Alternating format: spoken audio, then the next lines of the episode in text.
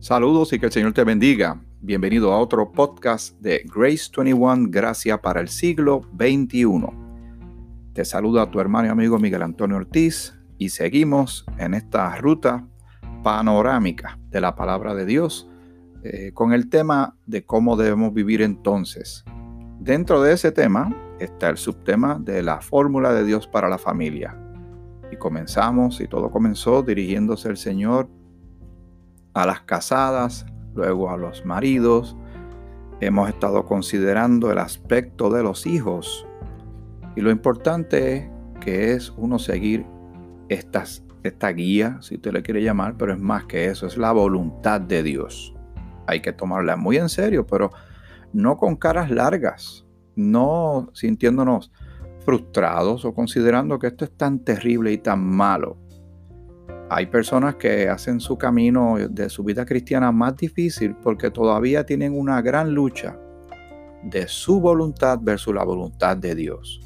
De lo que ellos quisieran hacer con sus vidas, con sus gustos, con sus planes o proyectos o con sus vicios, con sus intereses u opiniones y chocan con lo que el Señor presenta en su palabra. Y ahí está el gran reto cada día cuando usted y yo nos levantamos, tenemos que eh, declarar una lealtad.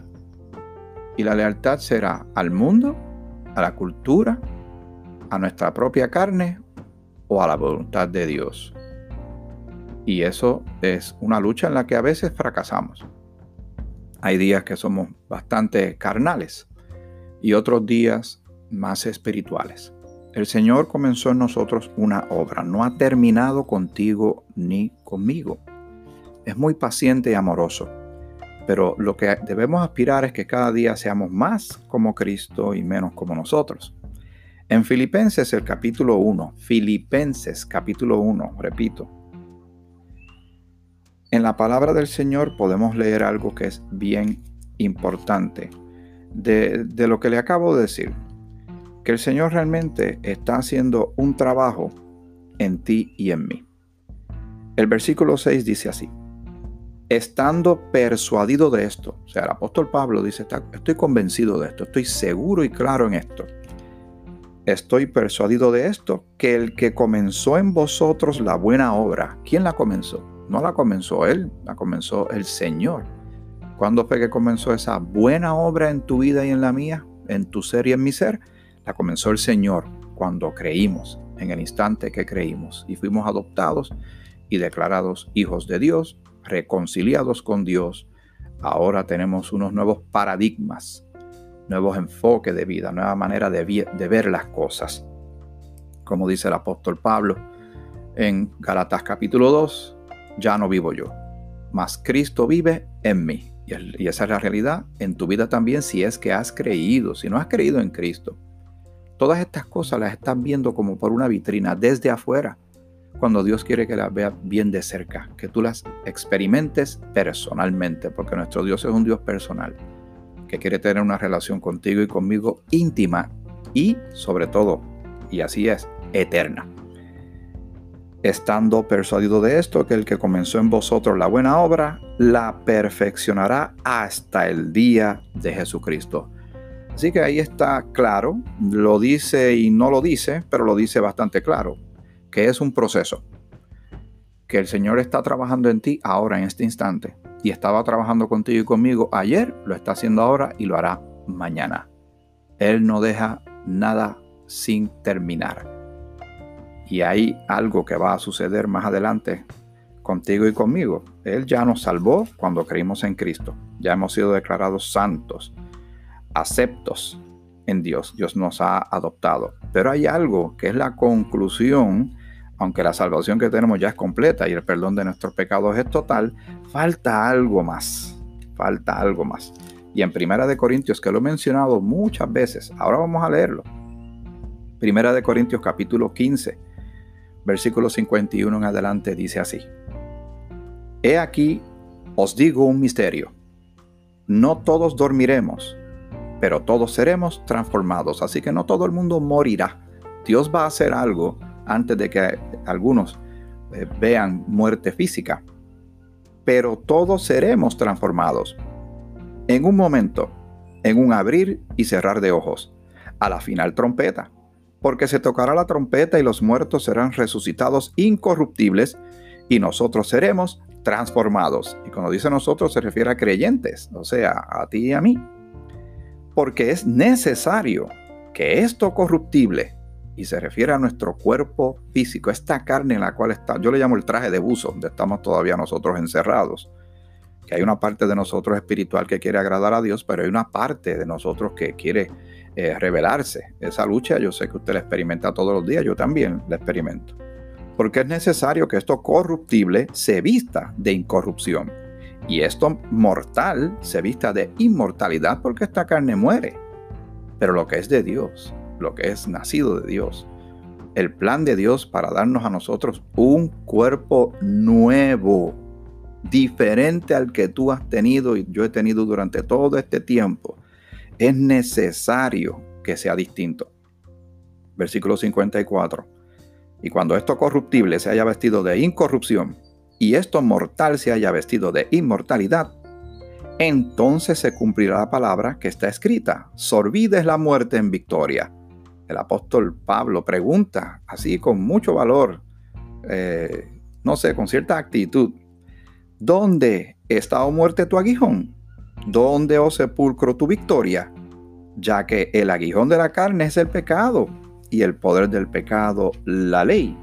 Más gracias sean dadas a Dios que nos da la victoria por medio de nuestro Señor Jesucristo. Así que tenemos promesa, sobre todo ustedes que alguien que tenga un problemas graves en su cuerpo físico, sepa, o está inconforme con su cuerpo físico, cómo le, traiciona con sus dolores, con, con los mantenimientos que hay que darle, sepa que hay promesa de Dios de un cuerpo nuevo incorruptible, o sea, eterno, apto para estar en la presencia de Dios en el cielo. Eso es parte de la salvación. Todavía no tenemos eso, aunque ya tenemos salvación, pero todo a su debido tiempo es una gran promesa que tiene que ver con el día de nuestra reunión con Cristo en las nubes, la bienaventurada esperanza. Versículo 58 concluye diciendo, Así que, y ese así que, saben que yo les explico esto constantemente, significa que hay que leer lo que estaba antes para atarlo, para que tenga qué contexto. Así que, hermanos míos, estad firmes y constantes, creciendo en la obra del Señor siempre. O sea, eso es una constante y una directriz divina celestial de parte de nuestro comandante en jefe para ti y para mí. Creciendo en la obra del Señor siempre, sabiendo que vuestro trabajo en el Señor no es en vano. Y Dios nos ha puesto en eh, obras de antemano, buenas obras de antemano para que andemos en ellas. Yo espero que tú descubras tu lugar en la obra de Dios, en el cuerpo de Cristo. Ahora regresamos a la conclusión en parte, porque vamos a ir atando ciertas cosas ya en las postrimerías de este tema que se ha extendido por tantas partes. Le dije que estábamos hablando de los hijos, pero todavía faltaba algo más de la fórmula de Dios para la familia. El versículo 21 del capítulo 3 de Colosenses dice, Padres, no exasperéis a vuestros hijos para que no se desalienten. El Señor lo sabe todo, se dio cuenta. En Efesios, el capítulo 6, eh, Efesios capítulo 6, dice, luego de, darle las instrucciones a los hijos que honren a los padres, dice el versículo 4, y le dije que estos dos capítulos, estos dos libros se parecen mucho en muchas partes, y vosotros padres no provoquéis a ira a vuestros hijos, sino criadlos en disciplina y amonestación del Señor. Mire cómo el Señor todo maravillosamente lo sabe y nos está diciendo, porque todo esto tiene que ver con la motivación de que todo lo que hacemos lo hacemos como para el Señor. La motivación del esposo hacia la esposa y cómo va a criar a sus hijos. La esposa hacia el esposo, cómo va a criar a sus hijos. Los hijos, cómo se van a relacionar a los padres. Y los padres, cómo se van a relacionar con los hijos. Todo está en base a que todo lo que hagamos, lo hagamos como para el Señor. Si vamos nuevamente a Colosenses el capítulo 3 y ahí entonces vamos a, a ¿verdad? A meditar bastante.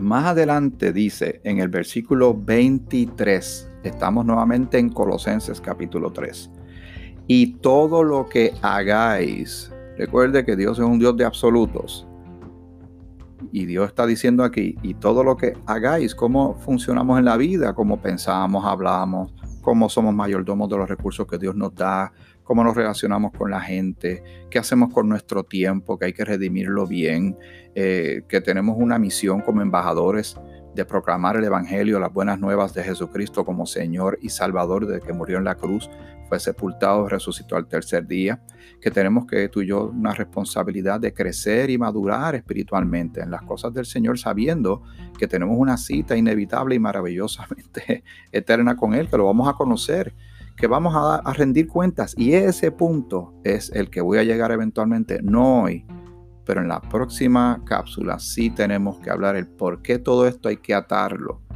¿Qué tiene de relevante todo esto? ¿Por qué debemos hacerlo? Es muy importante que sepa que hay dos juicios. Está el juicio del creyente, sí, hemos sido perdonados de todos los pecados, ninguna condenación hay para los que están en Cristo, pero el creyente tiene que rendir cuentas y lo vamos a ver por la misma escritura. Y está el otro juicio. El juicio que Dios no quiere. Que, la gente llegue a Él. Pero si no creen, es el juicio del gran trono blanco. Uno es el bema de Cristo para dar galardones y el otro es el, el, el trono blanco que habla Apocalipsis. De eso hablaremos, pero hoy vamos a terminar de hablar con esta parte importante con relación a que los padres, eh, yo voy a usar un lenguaje bien puertorriqueño, espero que en otro país no signifique otra cosa, si es así pues que me perdonen, pero no debemos sacar por el techo a nuestros hijos.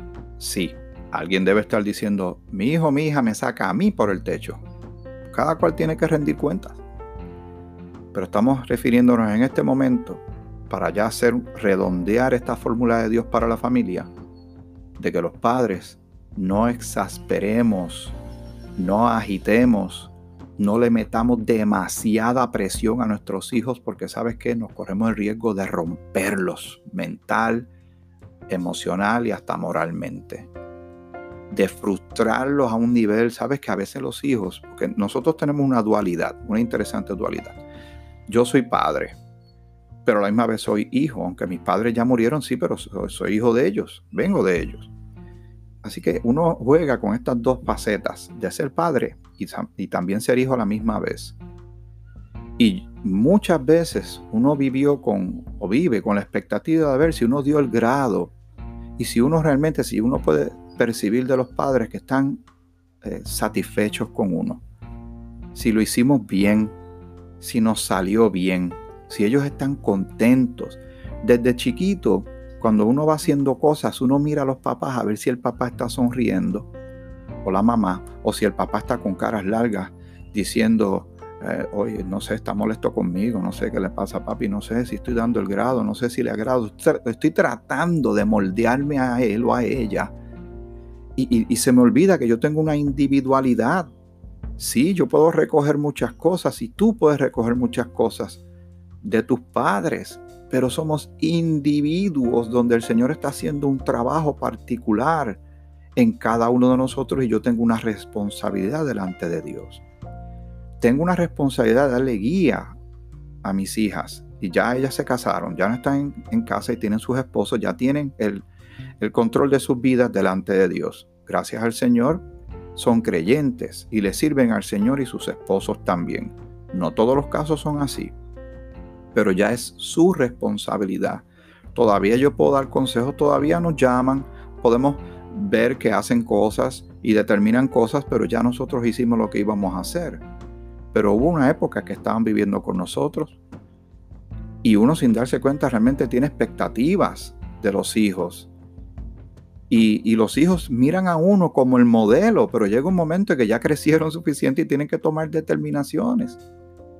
Pero a veces uno sin darse cuenta le, da, le, mete tanta presión a los hijos. Y los hijos, muchos de ellos, no obedecen, pero algunos sí quieren complacer para que no nos sintamos mal, pero uno no sabe si realmente uno se está metiendo o interponiéndose en lo que Dios va a hacer en la vida de ellos o en su eh, autonomía, en su individualidad. Uno los lleva de la mano hasta cierto punto, pero llega un momento en que los suelta. Nosotros experimentamos, mi esposa y yo, como lo han experimentado millones de personas en la vida, cuando ya los hijos no están en la casa, cuando llega ese día en que ya de momento hubo esa especie de vacío en la casa porque ya no hay, y, son etapas bonitas, la etapa de los crecimientos, el crecimiento de los hijos, la etapa de los cumpleaños, de, la escuela, de las asignaciones, de reírnos, de llorar, de tal vez hasta pelear un poco, de discutir, de, momentos tiernos, de las fotos, las grabaciones. Cuando las nenas se fueron, yo me preguntaba, así meditando para mí, después creo que se lo comenté un día a mi esposa, si nos habremos reído lo suficiente si nos habremos eh, fotografiado lo suficiente, si habremos creado suficientes memorias para esta primera etapa de la vida, porque después vienen otras etapas que también son lindas. Pero esa etapa en que lo tuvimos en el hogar, si fue suficientemente buena, yo espero que sí, solo el Señor me dirá.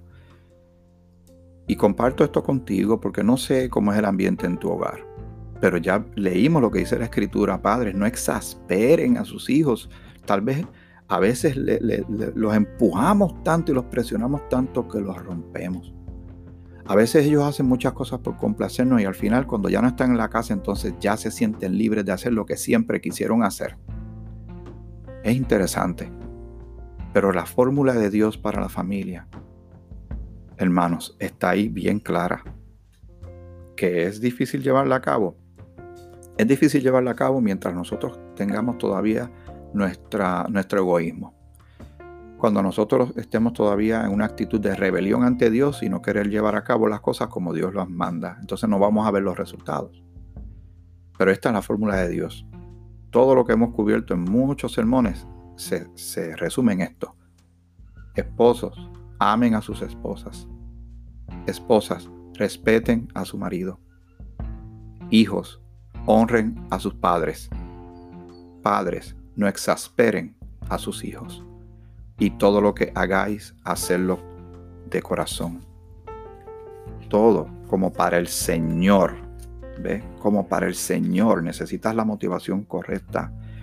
En el capítulo 3 de Colosenses, versículo 23, y todo lo que hagáis, hacerlo de corazón, o sea, con la actitud correcta, con gozo, con alegría, no arrastrando los pies, no molestos, no, pues no me queda de otra. No, esa no es la actitud. Y la palabra de Dios escudriña las intenciones de nuestro corazón. Hacerlo de corazón como para el Señor y no para los hombres, no para agradar a nadie más. Es más, va más allá de hacerlo por los hijos, por la esposa, por el esposo. Uno lo hace ni por uno mismo, uno lo hace para el Señor. ¿Por qué? Versículo 24 sabiendo que del Señor recibiréis la recompensa de la herencia, porque a Cristo, el Señor, servís. Él es nuestra motivación. Pero Señor, qué difícil es. Sí, es difícil, pero hay que seguir haciéndolo. Es difícil vivir cristianamente en un mundo anticristiano, donde hay un enemigo que se opone, Satanás y los demonios, y una cultura anticristiana que empuja todo lo que tenga que ver con Dios y lo quiere desaparecer y lo quiere destruir, donde hay grupos que se levantan en contra de la fe cristiana, en contra de la palabra de Dios, en contra de la moral de Dios. Pero todo algún día va a cuadrar. Al final del día, como le dije una vez y se lo repito en este momento, no importa cómo usted lea la Biblia, al final Dios gana. Y por eso en Romanos capítulo 8 dice que somos más que vencedores, los que somos de Cristo pero todo a su debido tiempo. Dios está dando una oportunidad maravillosa de que la gente busque de Cristo y, y, encuentren salvación antes de que empiecen a desatarse todas las cosas que están escritas en la palabra que se tienen que cumplir. Recuerden, Dios no deja nada inconcluso. Y se acerca el peor de los tiempos para la humanidad. Este no es el peor de los tiempos. El mundo no ha visto el peor de los tiempos, pero va a venir. Como Jesús le dijo a los apóstoles en Mateo 24, cuando ellos le preguntaron de las señales. Y él le dijo, entre otras muchas cosas, que vendrá un tiempo que el mundo no ha visto ni verá.